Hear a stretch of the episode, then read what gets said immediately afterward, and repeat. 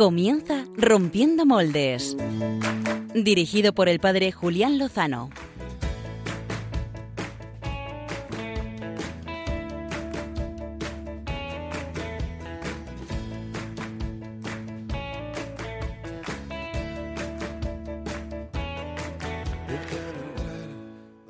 Muy buenas noches, amigos de Rompiendo Moldes, amigos de Radio María. Llegamos a la última hora del domingo, el tercer domingo de Pascua, el Día del Señor. Y esta noche, después de seis semanas, si no recuerdo mal, de confinamiento, eh, pues traemos a Rompiendo Moldes el testimonio de una persona que estuvo no seis semanas, sino nueve meses no confinada, sino secuestrada. Vamos a hablar con Ainhoa Fernández del Rincón, eh, joven madrileña, cooperante internacional, que en el año 2011 sufrió un secuestro y que salió con, pues, con el corazón lleno de, Dios, lleno de amor, lleno de perdón también, lleno de libertad y creo que nos puede ayudar mucho en esta noche a vivir nuestra situación presente. Esta va a ser la entrevista de portada que enseguida comenzamos Después tendremos el plan B con Clara Fernández, con una canción preciosa, una iniciativa de oración preciosa. Y también para terminar, Álvaro González con sus biorritmos, también en otra de las eh, iniciativas musicales para este tiempo de confinamiento. Eh, mandamos un fuerte saludo al padre Pachi Bronchalo y a Javier Hidalgo, que hoy no se pueden unir con nosotros. Y agradecemos a Germán García la posibilidad, gracias a su pericia técnica, de esta emisión. Eh, si quieren pueden seguir a través de, Twitter y dialogar con nosotros en la cuenta arroba rompmoldes. Y ahora les invito a que escuchemos con el corazón abierto el testimonio de una libertad nueva.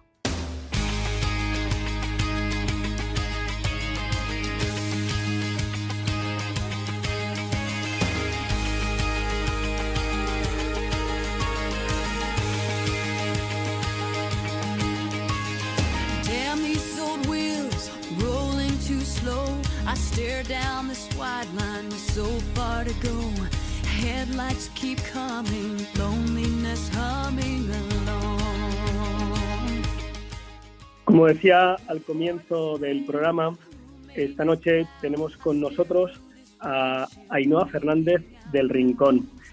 Ella es eh, madrileña, licenciada en Derecho por la Universidad Complutense de Madrid.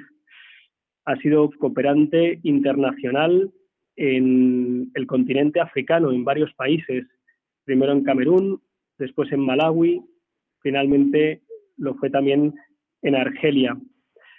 Actualmente, Ainhoa es la coordinadora de acompañamiento de la Escuela de Liderazgo Universitario en la Universidad Francisco de Vitoria en Madrid. Eh, le damos una bienvenida muy calurosa y muy agradecida a Ainhoa. Muy buenas noches, Ainhoa. Hola, buenas noches. Bueno, ¿qué tal? ¿Cómo te encuentras? Pues bien, eh, sin muchos planes últimamente, como todos, supongo, ¿no? sí, o unos planes como muy distintos a los que hemos estado acostumbrados a hacer a lo largo de, nuestra vida. Eh, Ainhoa, pensaba, pensaba que podías ayudar a nuestros amigos de, Radio María eh, compartiendo un poco eh, tu experiencia. déjame que, que introduzca a los, a los oyentes.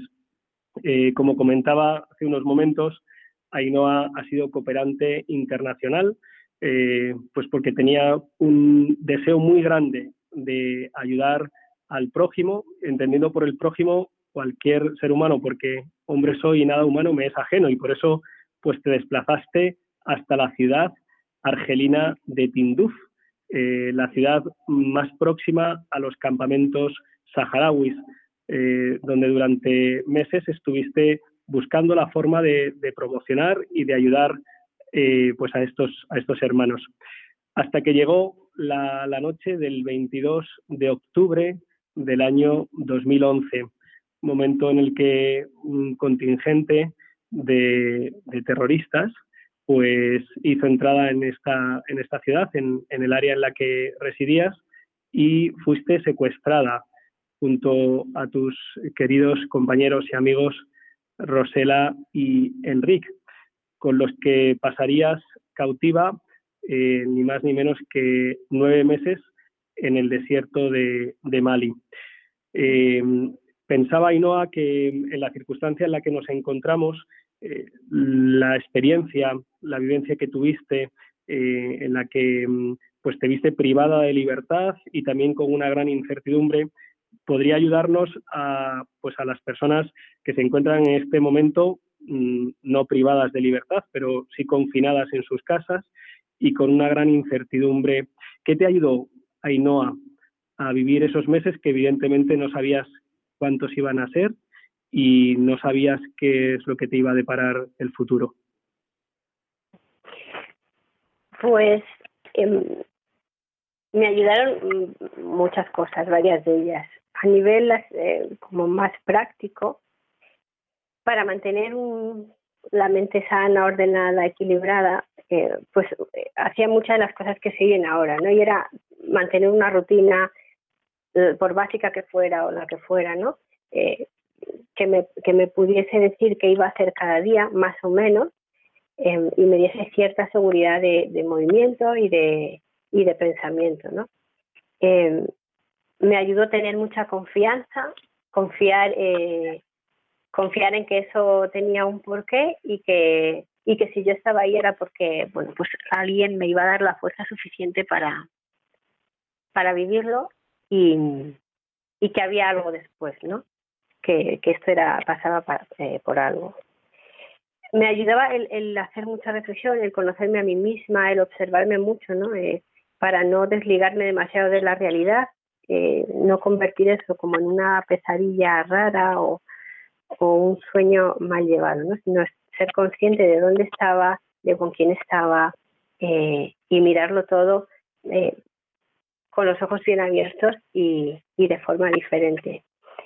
Eh, me ayuda sobre todo eh, ser consciente, hacerme consciente de que eh, aun creyendo ¿no? que pierdes el control de todo, de repente ya nada lo decides tú, ¿no? Ni cuándo comes, ni qué comes, ni cuándo te levantas, no, nada. Pero de repente me di cuenta de que sí que había algo que podía controlar, ¿no? Y era mi actitud frente a eso. Eh, ¿Cómo quería yo vivir eso?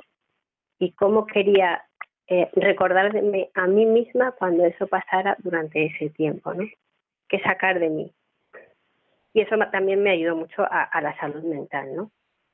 Y de repente aquello se convirtió en una oportunidad también para ser creativo, ¿no? Para decir, oye, ¿cómo podemos mirar la realidad que suponga para mí un crecimiento y, y una oportunidad de, de ¿no? De, cambiar el mundo, aunque no de la misma manera que lo hacía antes.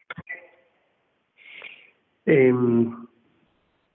Ainhoa, eh, ¿cómo, ¿cómo encontraste esas vías de, de creatividad? Es decir, eh, ¿cuáles fueron algunas de las actividades que pues que te pusiste a hacer? Pues a ver, a nivel manual, bueno, pues eh, empecé a coser, que no había cosido en mi vida, ¿no? Y con retales, sí, con retales de los lizanes o de los trajes que nos quedaban enormes o que, bueno, o que ellos tiraban, eh, yo lo reutilizaba y hacía bolsitas, carteras, ¿no? Esto empezó porque el Día de Reyes yo pensé, no puede ser que no vengan los Reyes Magos, ¿no? Si además estamos en su, en su hábitat, esto se lo tienen que conocer. Y, claro, estabas en el desierto.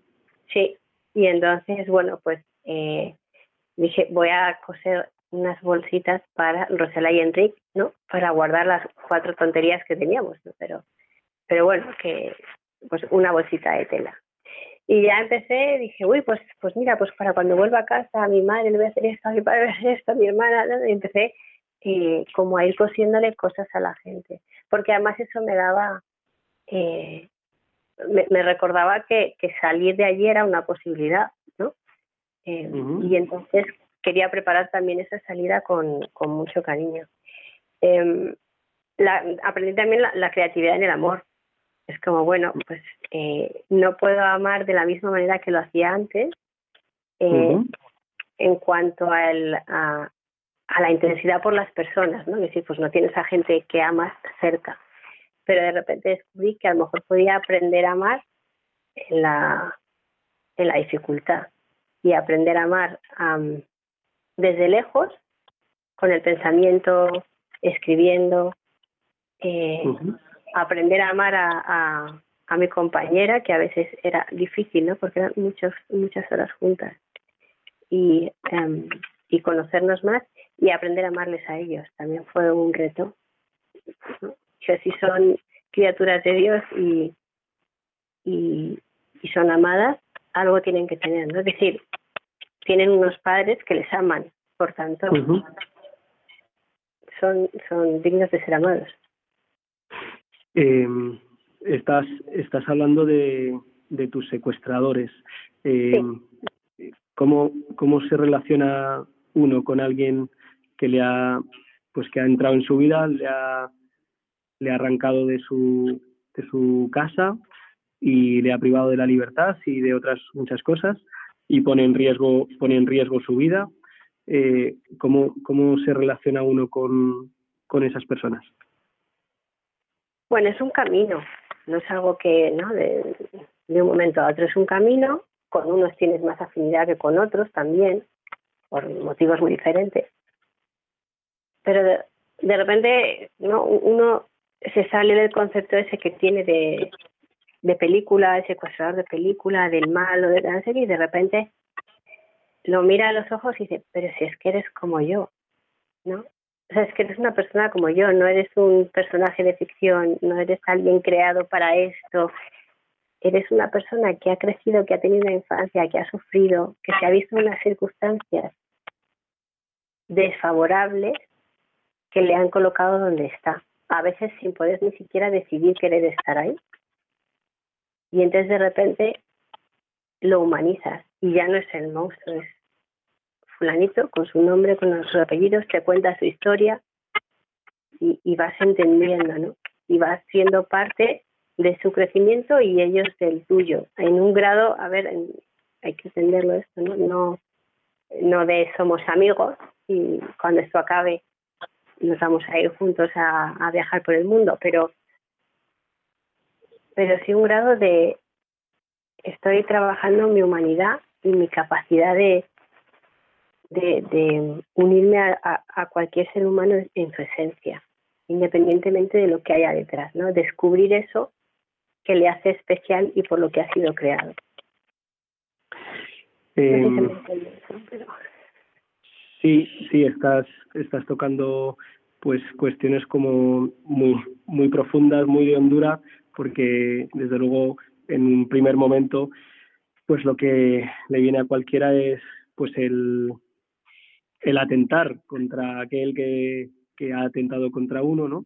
Eh, entiendo que aquí de alguna manera, Ainhoa, pues eh, entra en juego tu, tu mirada sobre la humanidad en general, sobre la humanidad concreta de esas personas, la tuya, por supuesto, y sobre aquel que ha creado esa humanidad. Has, has mencionado en algún momento eh, pues que, también son, son hijos de Dios, ¿no? Y no sé, no sé cómo viviste eh, tu relación con, con, Dios durante esos meses, no sé cómo fue eh, pues tu oración, tu no sé, cómo fue. Bueno, a ver, lo primero es que también me enfadaba con ellos, ¿eh? O sea, no era una relación idílica, no es que dijera, y me enfadaba mucho con ellos y y gritaba y pero pero claro eso forma parte de, de, de la lucha por la situación y por y, por mantener una estabilidad emocional que me que, que, que tuviese mi cordura a raya no que no se me escapara de y, y bueno en relación a Dios pues pues eran pues era algo constante eh, debo decir que yo tengo la, la, la, suerte o la gracia de, de haberlo tenido siempre bastante cerca, ¿no? no siempre lo he sentido cerca, siempre he sentido que me, que me iba guiando, eh, a ratos me, me desviaba, ¿no? Pero, pero bueno, como que no he conseguido nunca alejarme de él ni aun quisiendo, o sea, ni aun queriendo. eh, y y pues era cuestión de rezar. Ellos eh, rezan, bueno, ya sabéis que los musulmanes rezan cinco veces al día Eh, y yo empezaba con la primera oración de la mañana. Entonces, cuando ellos rezaban, yo rezaba al Padre Nuestro. Y le ofrecía, bueno, le ofrecía el sufrimiento de cada día por alguna persona o, situación que, entendía que necesitaba em, ese sacrificio. Y, y conversando, ¿no? e intentando verle, verle a él a través de, la, de los ojos de ellos, ¿no? ver a Dios a través de los ojos de los secuestradores. Y luego que mm, el desierto es, eh, es un regalo del cielo. ¿no? Si, de, de, que, de dónde viene el desierto, cómo se forma, etcétera, eh, ya solo es un regalo, pero es inmensamente eh, bello, ¿no? Entonces aquello era un recordatorio constante de que él estaba ahí, de que es como, mira, te voy a sostener hasta el final, sea cual sea, porque él lo sabía, pero yo no, te voy a sostener hasta el final y, y regalándote esto tan bonito, ¿no? A lo cual, bueno, a pesar de eh, se me pasaba con el rato. Mm, debo decirle a, a los amigos de Radio María que que bueno pues que yo soy amigo personal de Ainhoa desde los años de la universidad y que en los meses de, cautiverio comenzamos a hacer pues los amigos momentos de oración compartida y yo ya era sacerdote y celebrábamos alguna misa con la presencia de, tu familia. No se me olvidará nunca eh, pues esa misa en la que tu padre fue el encargado de hacer las, oraciones de los fieles, las preces, las peticiones de la misa, y la última de ellas, eh, pues don Alfonso pidió por los secuestradores, ¿no? A los que, pues, pedía por ellos, ¿no? A Dios. Eh, la cuestión del perdón, has, has mencionado alguna, alguna cosilla ya, Ainhoa. Eh, ¿cómo, ¿Cómo se puede pedir por, por quien te secuestra y, perdonarle ese, ese gesto, ese acto? Bueno, es otro camino que también se va, se va haciendo poco a poco, ¿no? Eh, y se va descubriendo. Eh, algunos días yo recuerdo eh, ofrecerlos por ellos, porque a lo mejor había tenido una conversación el día anterior o les miraba y de repente eh, me invadía la misericordia, ¿no? Y era como, es que si me despiertan estos sentimientos porque hay bondad en ellos. Y, y lo único que nos separaba eran las circunstancias y el papel que nos tocaba jugar en eso. Entonces, cuando descubres eso, no te queda otra que perdonar, porque dices, si yo fuera la otra, estuviese en el otro lado eh, y Dios me perdonara o buscara su perdón, ¿cómo no, cómo no voy a intentar yo eh, hacer eso, no? Es, es, es entender que, que yo seguramente en su lugar habría necesitado de, de, de ese perdón, porque de verdad que creo que muchos de ellos ni siquiera eran conscientes de la magnitud de lo que estaban haciendo, ¿no? de lo que suponía para nosotros aquella situación. Eh, Bueno, pues las conversaciones era como a lo mejor más de como, bueno, pues no pasa nada, es un, tiempo aquí, luego ya te vas a tu casa, ¿no? Entonces era como, claro, es que no, no sé cómo es de grande su percepción del mundo y de y del ser humano y, y entonces no puedo no, puedo revertir mi odio contra ella. Porque Ainhoa, eh, ¿en algún momento pensaste que podías morir? ¿Tuviste, ¿Tuviste miedo a la muerte? Pensar que podía morir, sí, constantemente. Digo, esa era. Eh, solo había dos opciones, había y no sé, nunca sabía si era 50-50, 60-40 o cómo iba eso, eh, pero solo había dos. Y, y entonces, no podía haber perdido de vista la posibilidad de morir, habría sido desligarme de la realidad, vivir en una fantasía eh, y, y no andar el camino que tenía que andar. ¿no? Eh, vivirlo con miedo es otra cosa. O sea, no tenía miedo a la muerte en sí. Eh, quizás sí había un cierto una cierta angustia ante la incertidumbre de saber el cuándo y el cómo, ¿no?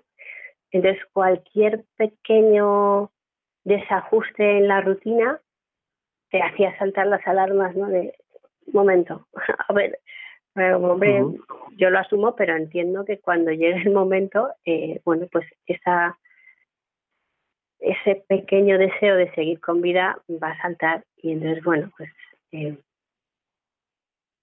lo vives así eh, y esperando, o sea, en la, o sea es, es, la, la, esperanza de, de, la verdadera esperanza, ¿no? De bueno, si tiene que pasar, que puede pasar, eh, sé que hay algo que me va que me va a sostener más allá de esto, pero pero bueno, olvidarlo nunca, claro, es que era importante tenerlo presente, sí. Has hablado de, tus oraciones, pero también eh, sabías que había mucha gente rezando por ti. Eh, en uno de los diarios que escribiste, en el, bueno, en el diario que yo he podido conocer, eh, ponías que habías vivido el calor y el amor que tantos corazones os enviaban. Eh, ¿Notaste las oraciones de la gente, Ainhoa? Sí. Eh, no sé no sé explicar muy bien cuál es esa sensación, ¿no? Pero eh, había días que me levantaba especialmente alegre y especialmente feliz, ¿no?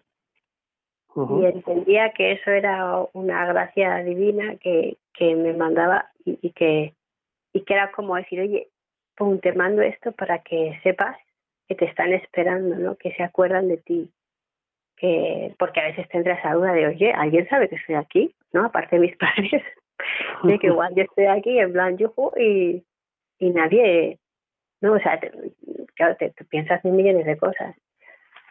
Y de repente era una sensación de sentirme abrazada, de un calor en el corazón, una alegría que era como, esto solo puede venir de la oración, ¿no? De algo fuerte que me quieren mandar. Mm, te pusiste a escribir un diario dentro de esa creatividad de la que hablabas hace un momento.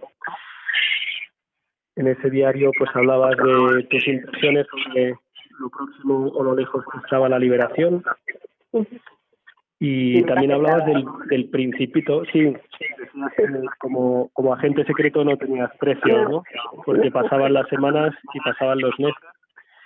Eh, os dieron os dieron una, una fecha orientativa a finales de marzo, después hubo un, acto en Burkina Faso y un golpe de Estado y entonces truncó los, los planes.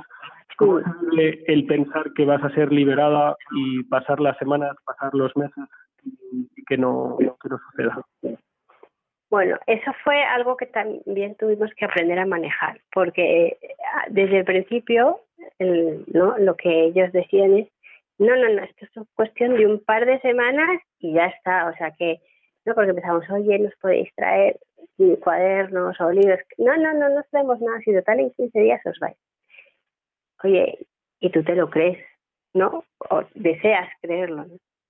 Eh, y claro, 15 días, ¡boom!, no te vas que no, que no ha habido un pequeño problema, pero 15 días, y entonces así, así, claro, ya en enero dices, bueno, voy a tomar esto con mucha cautela porque el desgaste emocional de rearmarte de nuevo y decir, venga, 15 días más, eh, te ayuda a poner una fecha en el horizonte, decir, venga, 15 días y ya, pero al tiempo te desarma mucho la caída y luego eh, armarte es más complicado. Entonces, pues como no, no voy a hacer, o sea, no voy a hacer caso, aunque mi, mi corazón quiera creerles, tengo que ponerle un poquito de mente a esto y prepararme para, para largo tiempo, porque anímicamente el desgaste no es lo mismo si te preparas para mucho o si te preparas para un poquito, ¿no? Anímicamente y físicamente. Las fuerzas físicas hay que medirlas eh, para, para no tener un desgaste excesivo.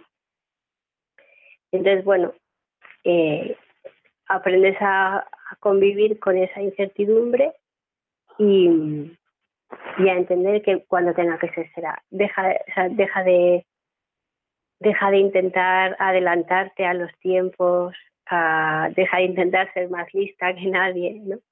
Eh, y, y, y, y estate atenta a lo que está pasando, no te, que no se te escape nada. ¿no? Sí que había ciertas señales que yo entendía como de consuelo divino, más que de realidad de liberación.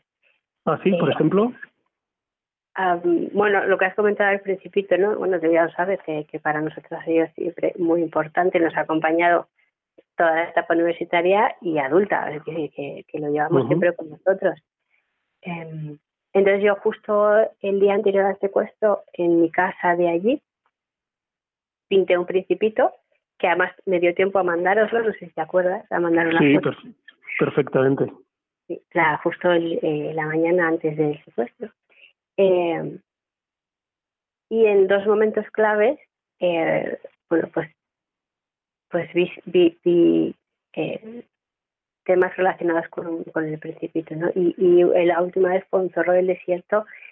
Ahora mismo no sabría decirte si dos días antes o un día antes, un día antes de la liberación, pero muy, muy, muy próximo, ¿no? Que yo estaba especialmente desgastada y eso era como, boom, vente para arriba, que algo va a pasar.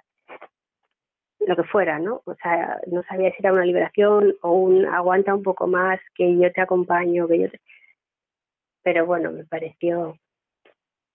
Y entonces, eh, igual si me hubiese dejado cegar por otras cosas que ocurrían, no habría estado atento a, esto, ¿no? Entonces aprendí a hacer eso, a decir, bueno, deslígate, o sea, sal de lo que no es importante eh, y lo que no está bajo tu control y concéntrate en lo que está bajo tu control. Eh, no en esa creatividad de esos días largos, ¿no? supongo que en el desierto, bueno, y, sin tener una actividad que, realizar, pues eran días muy largos, eh, te pusiste un día a tejer unas cruces para, para los amigos. Eh, ¿Cómo te vino el tejer unas cruces, estando además rodeada de un grupo de islamistas mm, extremistas que ellos rezaban. No sé si ellos intentaron hablarte de Alá y llevarte a su, a su terreno, no lo sé. Sí, bueno, eso constantemente, claro. Lo de la conversión es como parte de, o sea, lo, entra parte de la misión de la yihad, ¿no? Que es convertir al infiel. eh, bueno, hay una cosa que, que, que hay que tener en cuenta ¿no? y respetar y es que eh, ellos respetan la religión, ¿no? Quizás si en el momento que me preguntan les digo soy atea, habría sido escandaloso para ellos. Pero decirles que eres cristiano, aunque no lo compartan, lo sienten como más próximo. Crees en algo que ellos también no tienen eh, en, su, en su vida. Eh, era, no sé, bueno, lo de las cruces fue una inspiración, bueno, al principio era porque, bueno, hablaban mucho de, pues, de Alá, de tal, esto yo les explicaba cómo era, ¿no?, eh, el cristianismo, ¿no? ¿Por qué, por qué la figura de Jesucristo, esto, lo otro, y, en uno de esos momentos yo sentía que era un esfuerzo grande en mantenerme firme, ¿no? No, no, no en ese momento, pero que decía, sí, sí, si la insistencia y la amenaza es muy constante, seré capaz de mantenerme fiel a mi fe, seré capaz, ¿no? Y era una duda que tenía. Y eso la verdad que me mortificaba un poco, porque yo quería ser capaz, pero también sabía que era humana y que yo no sabía cómo iba a reaccionar ante el miedo, ¿no?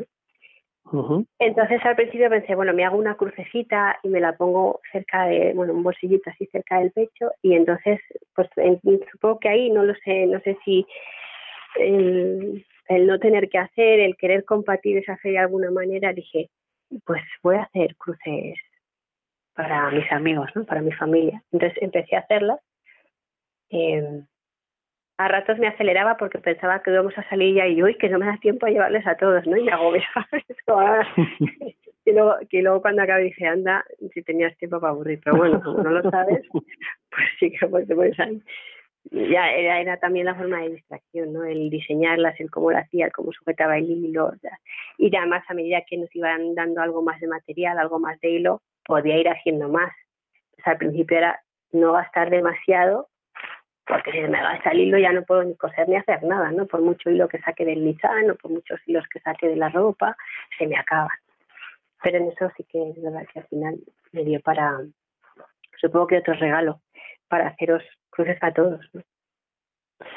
Yo llevo esa cruz desde, pues desde el 2012, cuando regresaste y nos hiciste ese, ese inmenso, ese inmenso regalo. Eh, eh, hablas en tu diario que por lo menos las páginas que yo he podido leer, pues empezaste a escribir 180 días, 170 días eh, después del secuestro. Y durante varias semanas vas contando pues ese esa imagen de, del desierto, también tus pensamientos hacia hacia ellos, hacia Dios, eh, las oraciones, eh, los amigos y la familia entiendo que jugaron un papel eh, pues también muy importante. No, no sé cómo se vive esa, esa distancia y esa no saber eh, cómo están y qué están haciendo y no poder hacerles llegar pues una palabra, una imagen, no sé cómo lo viviste. Mm.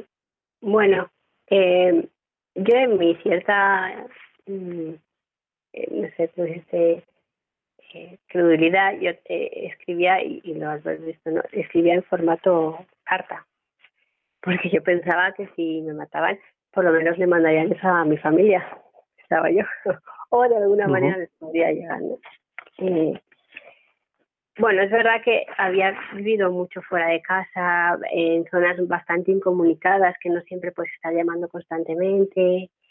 Entonces, bueno, eh, era más el anhelo que, que el echar de menos un, una relación constante, no era el anhelo de hacerles llegar que estaba bien.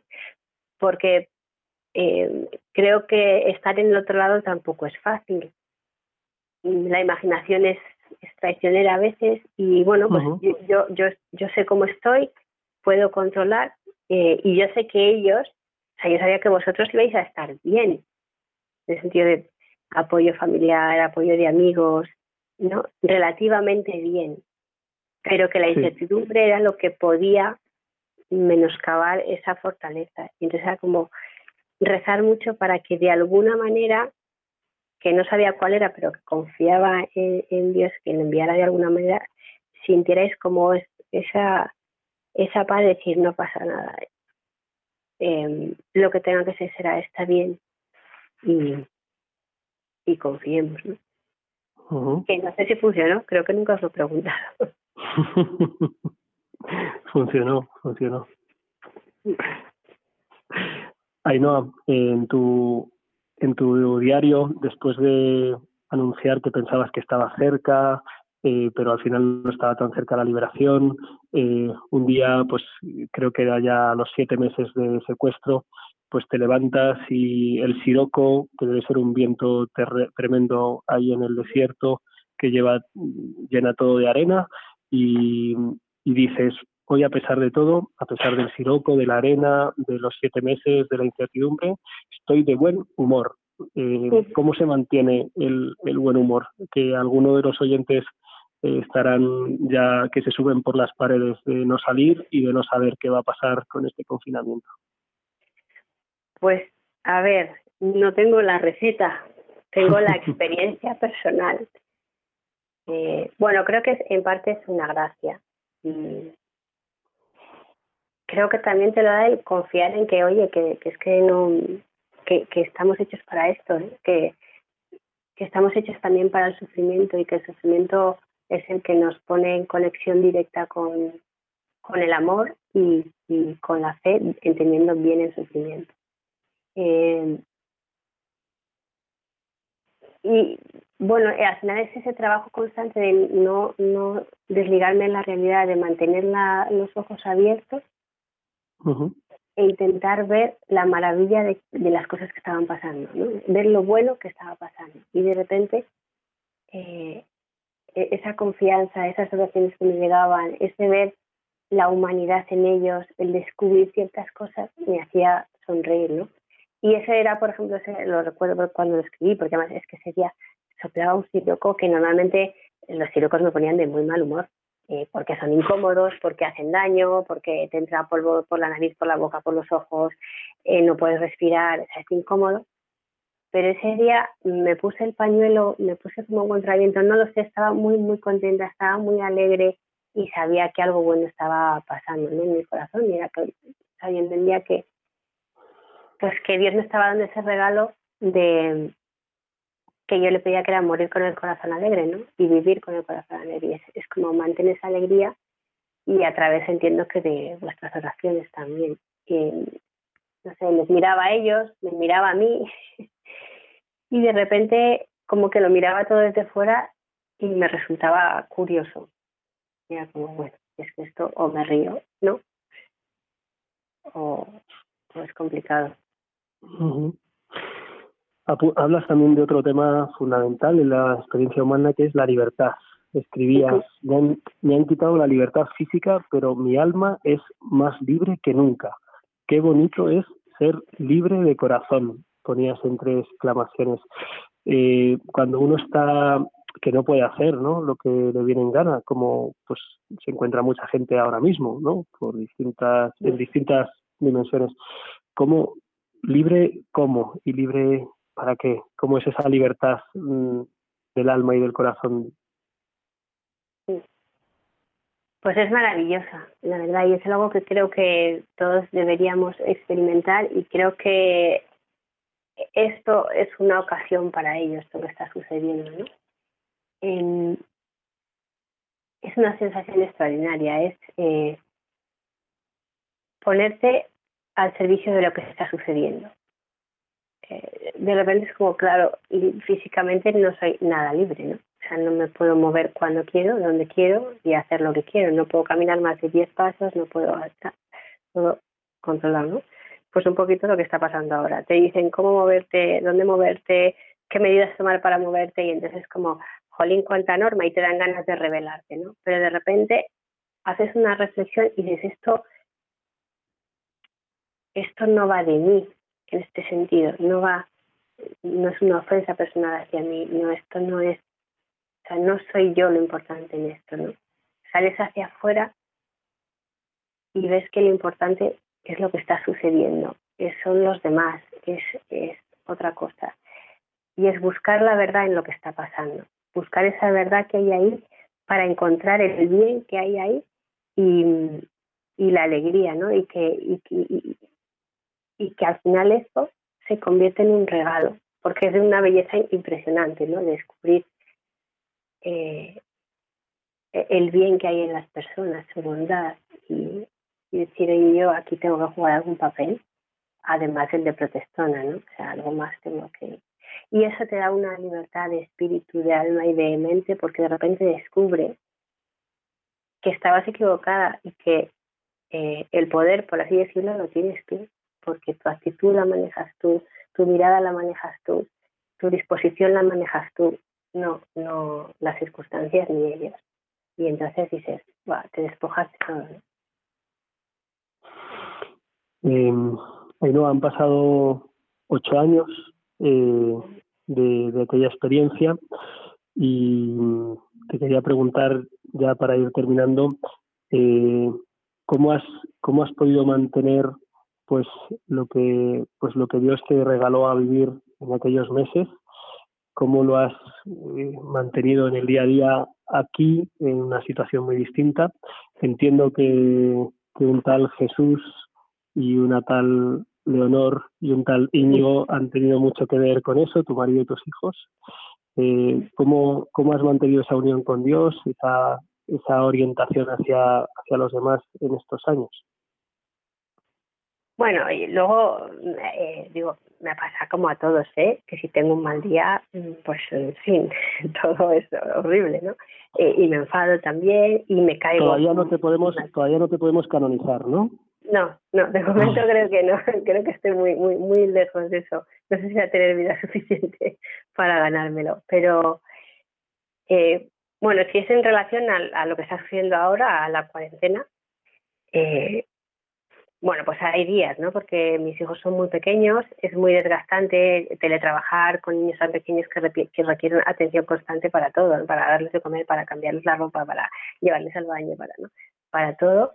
Eh, además pone a prueba la relación de pareja, porque al final es todo el rato mm, nos estamos viendo las caras, ¿no? En día a día hay, hay parejas que hasta se ven muy pocos, ¿no? Pues, entonces es como, bueno, es verdad que nosotros tuvimos la suerte de que nuestra relación se fraguó en el desierto, sin ninguna distracción, ni televisión, ni internet, ni, ¿no? Entonces la, lo, que, lo que se podía hacer era hablar.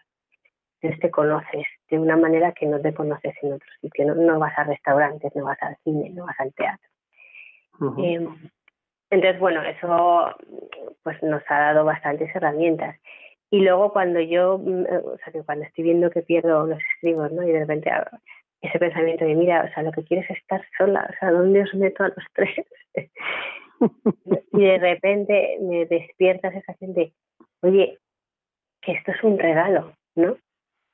No, no, no, no, cambia la mirada, cámbialo, cámbialo, el, el, el sentirte agotada porque tu hijo de dos años se ha hecho tres veces encima y ha vomitado y estás todo el día limpiando, cocinando, tal, es un regalo porque porque él es un bien para ti y tú eres un bien para él, ¿no? Y te mira con esos ojos como de estrella del rock, que tengo que aprovechar esto, que se va a acabar, va a llegar unos años que ya no me va a mirar así.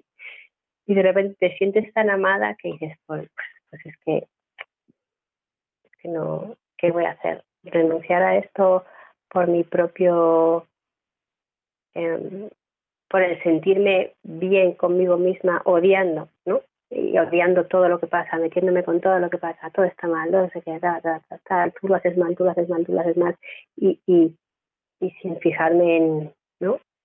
En, todo lo bueno que hay. Ainhoa, eh, la última pregunta. Sé que hace poco has podido participar en un retiro de Maús. No sé qué, qué ha supuesto para ti una cosa, una cosa así. Esa pregunta no me la esperaba. Esa pregunta no estaba en el guion. Ay, bueno, eh, pues ha supuesto mucho y ha supuesto un paso. Eh, no lo es todo, pero es un paso eh, precioso. Eh, y, y, en mi caso ha supuesto eh, un descubrimiento eh, de saber dónde estaba, ¿no?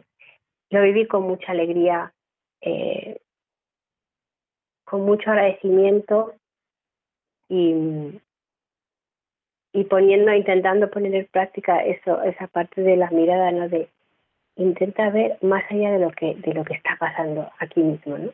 De lo que estás escuchando. Intenta ver detrás de, de bambalinas qué ocurre ahí. Y entonces descubres un montón de cosas ahí detrás que te, que te ayudan a, a continuar por el camino que, que ya hace tiempo descubriste como bueno y verdadero y que no quieres salir de ahí. ¿no? no sé si te ayuda eh, eso. Me ayuda, me ayuda. Pero no puedo hablar de mucho. Ainhoa, terminabas tu, creo recordar que terminabas, por lo menos eh, estaba en tu diario que, que, el desierto es hermoso y, y, yo, y yo creo que, que, ese desierto fue muy hermoso porque Dios pues te puso allí para ser capaz de ver a esas personas que te habían privado de libertad con los ojos de, de la misericordia de Dios, ¿no? Para, para ver a, a tus a tus compañeros, tu propia vida, la de tus seres queridos, la, la creación entera con, con sus ojos. Eh, te agradezco muchísimo que hayas eh, compartido con nosotros pues estos destellos de luz tan tan bonita. No sé si quieres decir una última palabrilla a los amigos de Radio María. Pues no mucho, la verdad que mm, gracias, gracias a ti Julián. Es verdad que ya sabéis que yo esto no lo hago mucho o prácticamente nada, eh, pero me lo has pedido en un momento con lo que tú estás haciendo como para decirte que no. y bueno, pues será que es, lo, es la parte que me toca a mí en este momento, ¿no? Ponerme al servicio de esta manera. Y yo solo espero que, mm, que si alguien le da un poquito de luz en algo que le esté sucediendo o que esté pasando o que le dé alguna idea para activar la creatividad o, o simplemente para sentirse este rato que escuchan eh, pues más descentrados de sí mismos, pues bienvenidos sean. Pues bendito sea Dios. Eh, un fuerte abrazo y muchísimas gracias. A ti, un beso. Hasta pronto. Pues ahora nos vamos al plan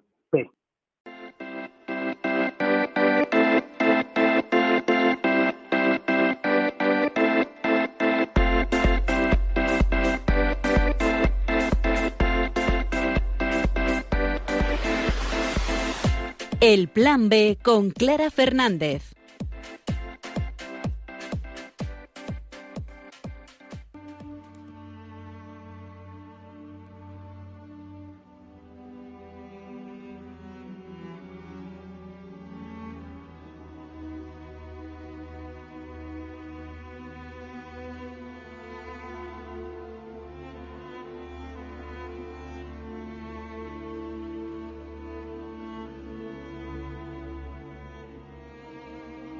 Esta canción es la versión del Padre Nuestro de José María Cano, el excomponente del grupo Mecano, famoso por sus éxitos como compositor, ha reeditado este tema que interpretó Montserrat Caballé ante Benedicto XVI en su visita a España en 2006 con motivo del Encuentro Mundial de las Familias.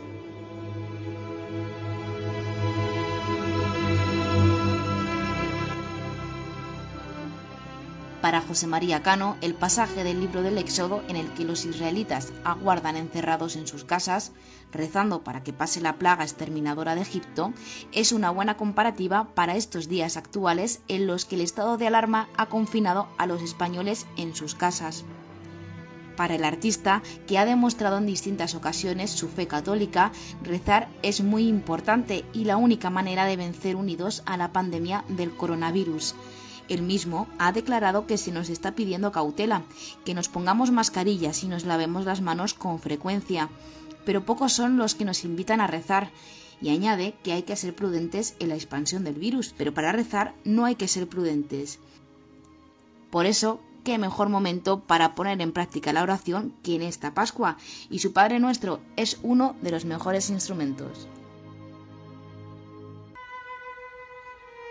Pater noster, qui es in celis, sanctificetur nomen tuum, adveniat regnum tuum, fiat voluntas tua, sicut in cielo et in terra. Pane nostrum quotidianum da nobis hodie, et dimite nobis debita nostra, Así, José María Cano ha aprovechado la Semana Santa y ahora la Pascua para reeditar este tema y añadir en el vídeo de la canción al Papa Francisco rezando el Padre Nuestro en latín,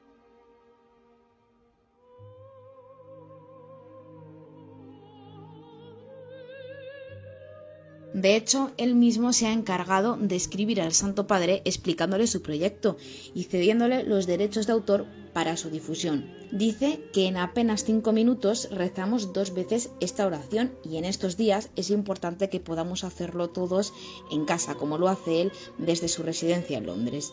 Por eso José María Cano se ha puesto en contacto con las diócesis españolas compartiendo este vídeo, con el deseo de que puedan difundirlo a través de las redes sociales sin limitación, para que, y según las palabras del propio compositor, todos podamos rezar con más intensidad durante estos días un precioso tema que ayuda a invocar al Señor en todo el mundo, unidos en la oración del Padre nuestro que el propio Jesús nos enseñó, y así pedir unidos el fin de esta pandemia. Muchas gracias, Clara Fernández, por traernos esta eh, conmovedora oración eh, hecha canto de José María Cano. Y pues pasamos de música a la música más dicharachera de Rompiendo Moldes.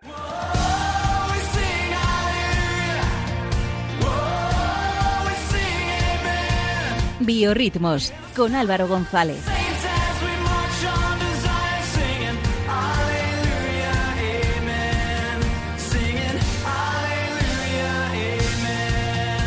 Aleluya, amén. ahora sí, con la alegría de Cristo resucitado. Pero bueno, antes de comenzar, queridos oyentes, amigos rompedores, yo quiero saber, Julián, ¿qué tal estás? Bueno, te quería preguntar cómo va tu rutina en cuarentena. Eh, ¿Estás saliendo a pasear al perro? ¿Sales a aplaudir?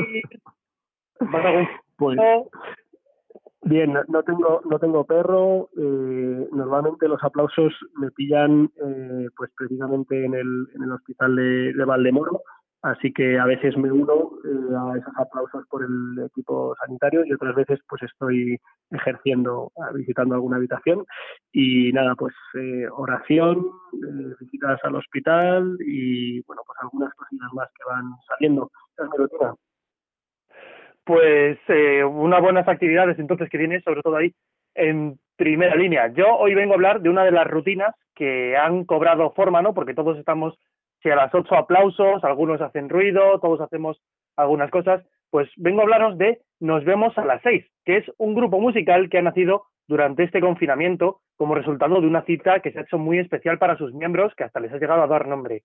Este grupo, Nos vemos a las seis, nace de la unión de 10 conocidos cantantes católicos españoles que de tanto reunirse por videollamada para compartir sus vivencias han desembocado en un nuevo proyectito musical. Los voy a enumerar porque no son pocos y algunos os sonarán ya. Ellos son Chito de Brotes de Olivo, Juan Susarte de JS Anconfiados, eh, María José Martín, Alfonso Moreno, Fermín Negre, Fermín Negre perdón, que son de Ixtis, José Ibáñez, que es solista, Belén Navarro y Antonio María Hernández de Amanecer, Sergio Pérez, y María Luisa Rodríguez de Mabelé, que algunos os sonarán también de otras secciones de biorritmos. Todos ellos son diez grandes talentos que han unido sus voces y sus dones para lanzar juntos una canción que sea universal, alegre y motivadora. Y la escucharemos en unos instantes. Se llama Con tu aire en mis adentros.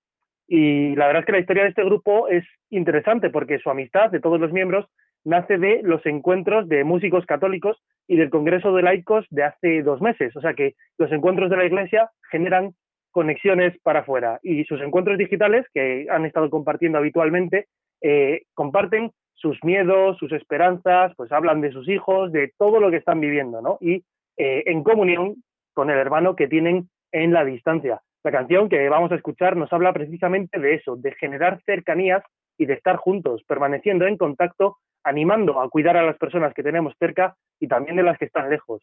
Y lo que hacen no solo es cuestión del mensaje, sino también de la forma, porque este grupo de cantantes, desde el primer momento que tuvo la canción, decidió que tuviera impacto social.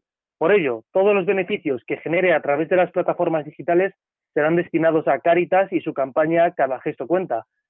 Recordemos que Caritas está al frente de la lucha contra la pandemia también desde el inicio haciendo presente la labor caritativa y evangelizadora de la Iglesia. Ahora sí, sabiendo todo esto, os dejo con Nos vemos a las seis y este tema que han sacado para el confinamiento, con tu aire en mis adentros.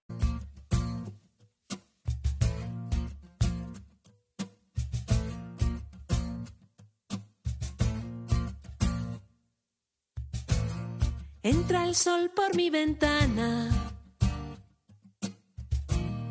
Ojalá que toque dentro, me lleve hacia ti y que alivie tu tormento. Y que alivie tu tormento.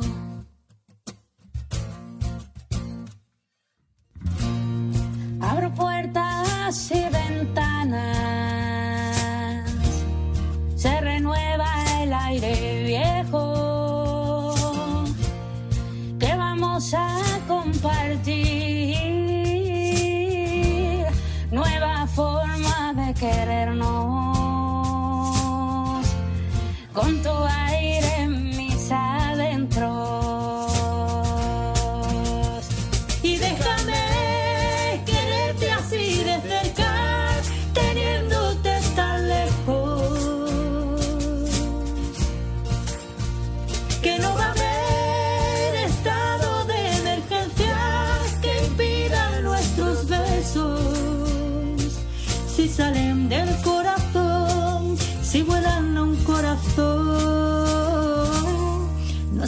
tanto el esfuerzo.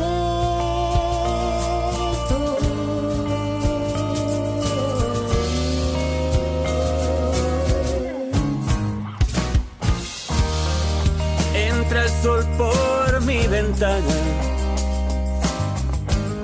el que lo hace todo nuevo y contagia la alegría que se toca con los dedos, que se toca con los dedos. Quiero ser si tú me dejas esa sombra que te sigue, el silencio que te canta una luz que te acaricie y la brisa que te ama.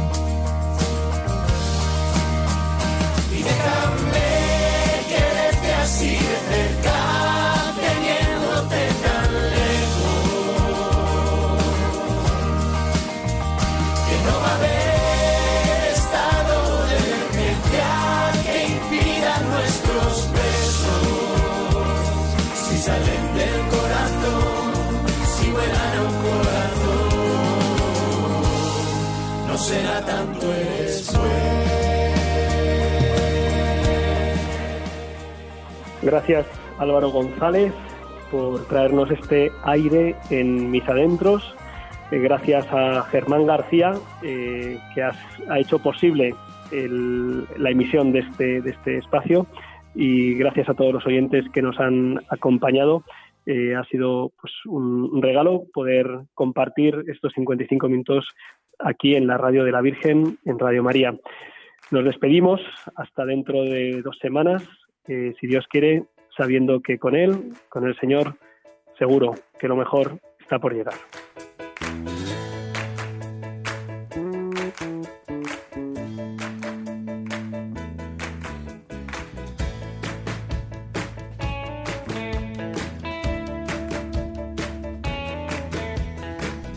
Han escuchado en Radio María Rompiendo Moldes, un programa dirigido por el padre Julián Lozano.